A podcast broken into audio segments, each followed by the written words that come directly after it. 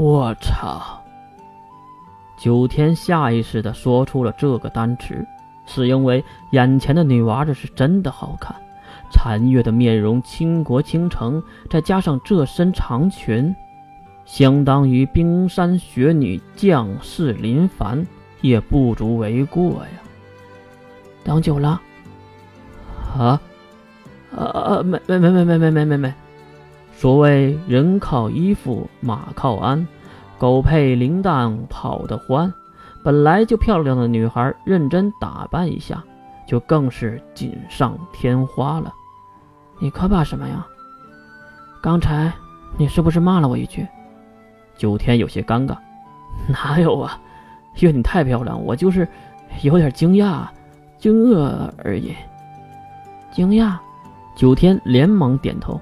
啊，是的，是的，是的。哼，对了，我要不要换一个假发呀？月指向远处的假发区，那些奇奇怪怪的头发。走过去，月拿起了一个红色的头发，然后放在自己的脸颊旁，并看向身后的九天。哎，这个就算了，会让我想起血主的。血主。九天点了点头。八大一族中，最近才有过动荡的血族，那场血乱之战就是血族领地打起来的，听说当时死伤无数。估计血族多年内都无法恢复元气喽。血乱之战对其他一族来说算是一个警钟效应。S 零二在这场战役上还是得到了一些附加的好处，比如震慑作用。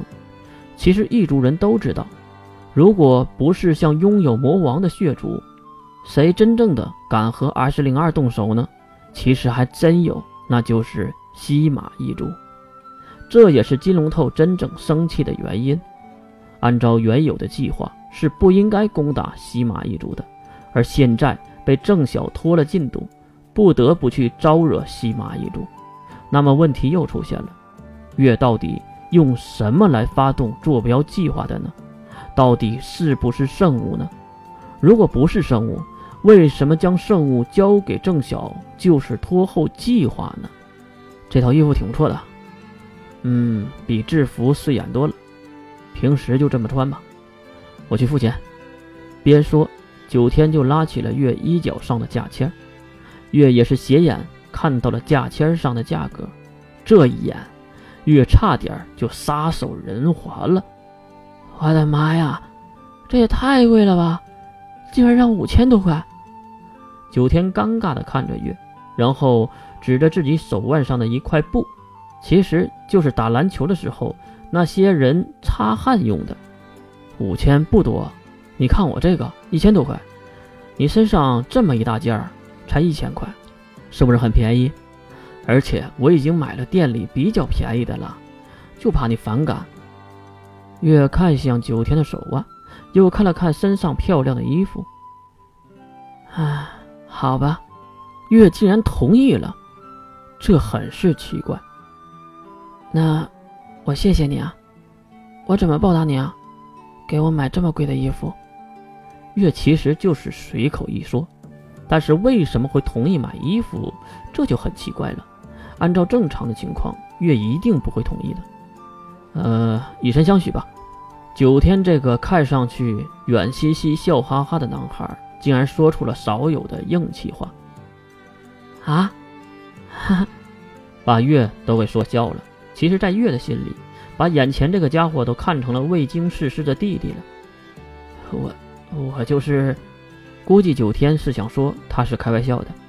而就在这个时候，月踮起了脚尖，在九天的脸上轻轻的亲了一下，犹如去吻一个可爱的孩子，那种长辈吻晚辈的感觉，可能是看到了九天身上的少年的纯真吧。呵啊哼！当然，九天是被撩到了，一脸通红的不知所措。月此时心里可能在想：真的很有趣儿。这个可能不止五千多，但是我会慢慢还的。红着脸的九天笑盈盈的说着：“慢慢慢，慢慢的还一辈子吗？啊，哈！月再次的笑了起来。可能纯洁的感情，无论来自哪里，用什么方式，都会让人特别的舒服。欢声笑语中，两人拿着衣服，拿着小吃，离开了店面。傍晚时分，他们重新回到星家联盟的酒店。两人简单的告别，分别进入了自己的房间。走了一天，月累得很，月缓缓地脱掉外面的衣服，然后躺在了松软的床铺之上，看着亮着彩灯的天花板，嘴里不停地嘟囔着什么。我是不是忘了什么？然后没有换衣服，就这样沉睡了过去。往事如烟，随风而散。